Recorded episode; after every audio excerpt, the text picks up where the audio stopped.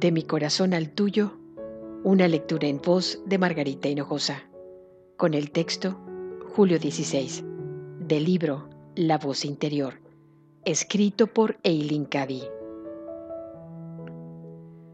Muchas almas están buscando una respuesta a todo el caos y la confusión del mundo en este tiempo. Día a día empeora. Pero no temas, pues las cosas tendrán que empeorar antes de mejorar. Un furúculo llega a su punto máximo antes de reventar, y cuando eso sucede, toda la infección sale y se limpia. Las cosas han de llegar a un punto crítico en el mundo antes de que salgan los venenos del odio, codicia, envidia y egoísmo y pueda darse la curación. Te necesito con perfecta paz interior.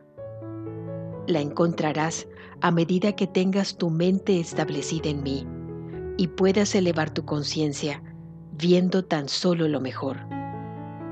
No puedes ayudar a la situación del mundo si te dejas involucrar en ella. Tienes que quedar inmune a la enfermedad o de otra manera, tú también la contraerás.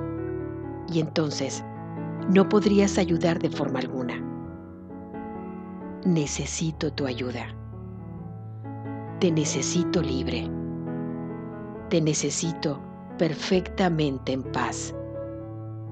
Entonces, podré usarte. De mi corazón al tuyo, una lectura en voz de Margarita Hinojosa.